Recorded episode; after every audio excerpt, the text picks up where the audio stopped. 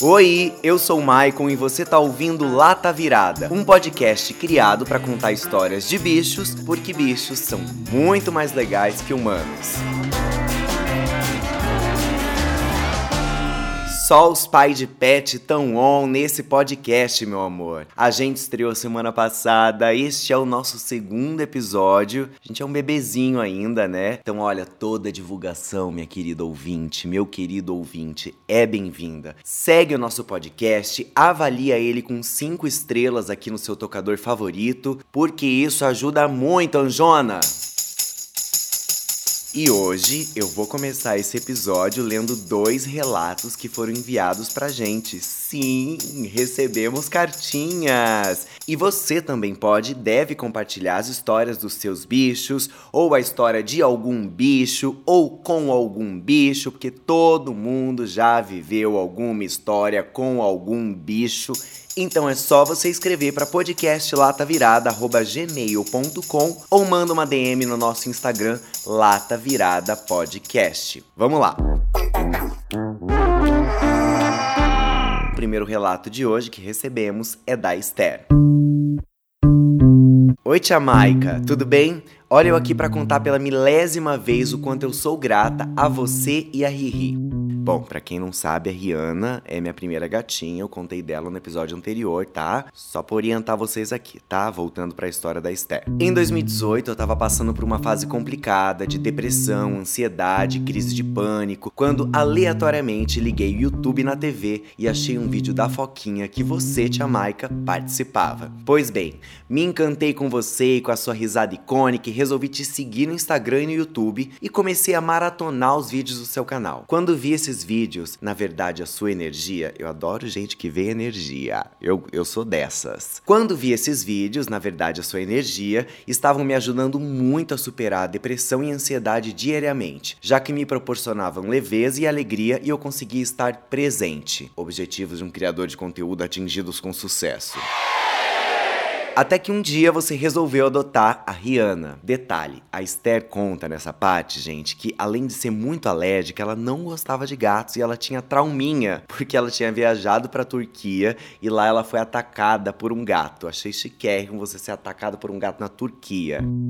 Seguindo a história dela. Eis que comecei a maratonar seus stories e cada vez mais me encantava pela Riri. Claramente, ela cumprindo uma das missões da vida dela: salvar almas e vidas. Para completar meu marido sempre quis um gatinho. Então, depois de quase um ano vendo a Riri nos seus stories e querendo apertar ela de tão fofa, resolvi adotar uma gatinha. E encontramos a Lilo, que coincidentemente ou não, também é uma frajolinha.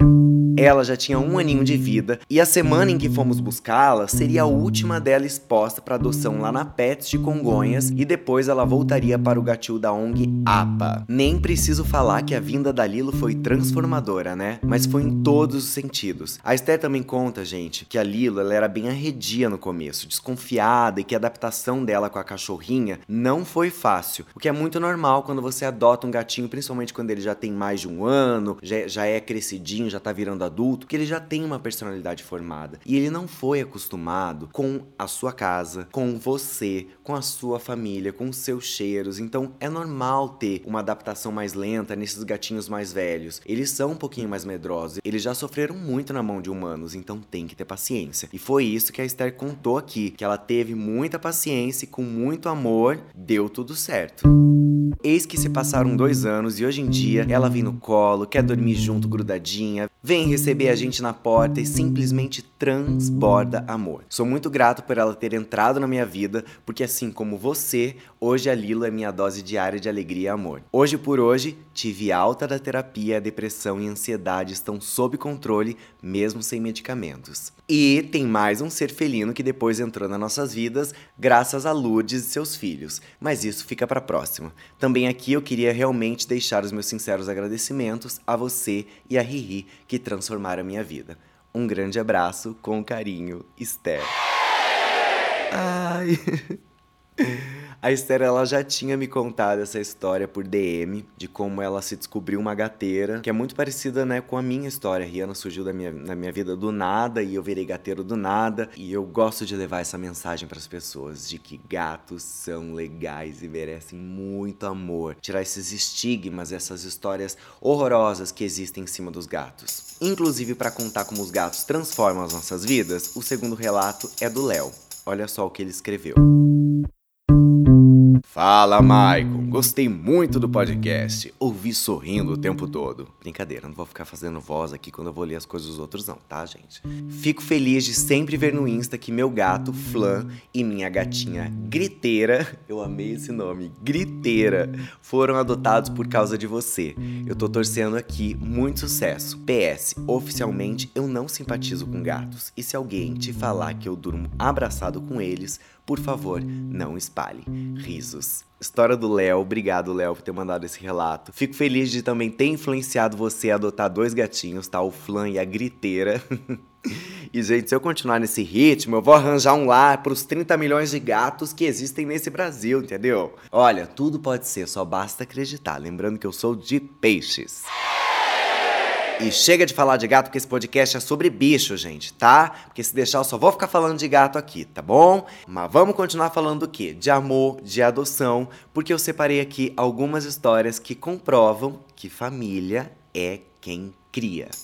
Muita gente acredita que a homossexualidade não é algo natural. Eu sinto informar os conservadores, mas eu sou toda natural e bonita pra caramba. E assim como eu fui criada pelo universo, bem bichona do jeitinho que sou, na natureza, é possível observar vários casos de animais que se relacionam com espécies do mesmo sexo. E gente, vou falar, eu descobri que tem vários casais de pinguins gays fazendo sucesso por aí. Inclusive, eu descobri que um pesquisador chamado George Murray Levick, ele fez o primeiro registro conhecido de pinguins selvagens homossexuais. Isso foi em 1911. E agora, em 2010, teve um estudo que analisou 53 casais de pinguins reis.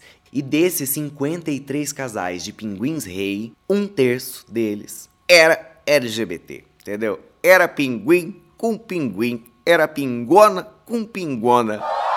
Dá pra fazer uma parada LGBT aí só de pinguim na Paulista daqui a pouco, né? Se reunir toda essa bicharada animada. E vamos conhecer algum desses casais de bichonas, que eu amei eles.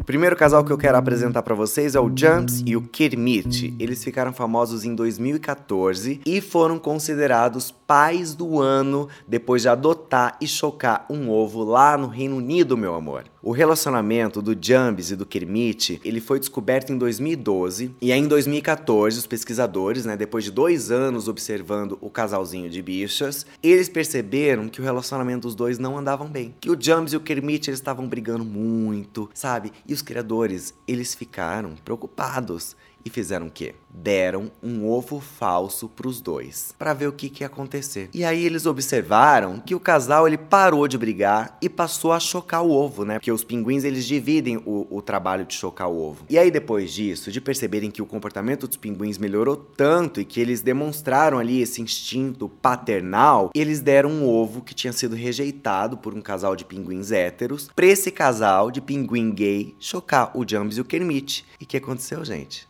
Eles chocaram o ovo.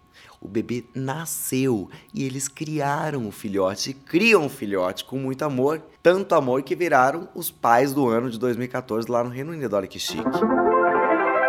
Outro casal de pinguim maricona que ficou famoso é o Sven e o Magic, gente. Eles são lá do Sea Life Sydney Aquarium, na Austrália. E eles estão comemorando três anos de namoro. Olha que fofo. E ele já tem dois filhos. É a família que eu sonhei para mim. Casada, morando na Austrália com dois filhos. É de invejar a vida amorosa desses pinguins. O Sven, ele sempre dava de presente pro companheiro dele, o Magic, uma pedra. Sempre trazia uma pedrinha de presente. E aí, um dia, eles começaram a chocar a tal pedra para tentar criar um filhote pinguim. E aí, os tratadores, observando essa situação dos pinguim marica ali chocando pedra, decidiram colocar um ovo de verdade no aquário. E 68 dias depois, veio a primeira filhote do casal, a Lara, em 2018. Aí em 2020, o casal chocou um segundo ovo e nasceu a segunda filha, que é a Clancy. E pra provar, gente, que esses pais, maricona, pinguim, são bons em serem pais, o que, que aconteceu também nesse zoológico? Os tratadores observaram que outros casais de pinguins jovens começaram a montar os seus ninhos perto da família do Sven e do Magic, justamente para aprenderem com eles todo o comportamento de chocar o ovinho e cuidar dos filhotes e serem bons pais. Você tá achando que não tem mais casal gay famoso por aí, meu amor? Na Alemanha também tem um casal de pinguim que faz sucesso, que é o Dot e o Z. Eles estão juntos, minha senhora, pasme, tá? A senhora aí tá solteira, pasme. Este casal de pinguins maricas estão juntos há 10 anos. Gente, não é possível, eles não são marica, eles devem ser duas sapatão que estão casada. Que é sapatão para dar certo assim?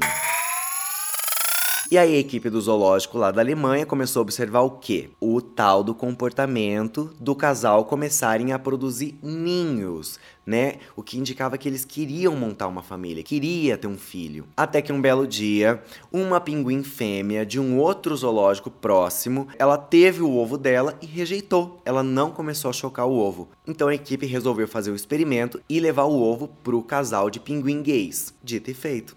Eles chocaram o ovo juntos e adotaram o bebê pinguim e ainda dividem ali todas as tarefas da criação na hora de alimentar e educar o pinguinzinho filhote. Aparentemente, tá mais fácil a vida amorosa dos pinguins do que a minha. KKKKKKKKK. Gostar de bicho é muito legal. Agora, gostar de macho, gostar de macho é um karma, é um fardo. Macho só traz problema. Como dizem os memes, adianta ter dinheiro e não ser feliz no amor? Adianta. Beijos. Ah, e esse foi o nosso segundo episódio e eu agradeço muito a sua audiência. E manda sua história com algum bicho, que eu vou amar contar ela aqui. Nós temos episódios novos todas as segundas, então até semana que vem. Beijos!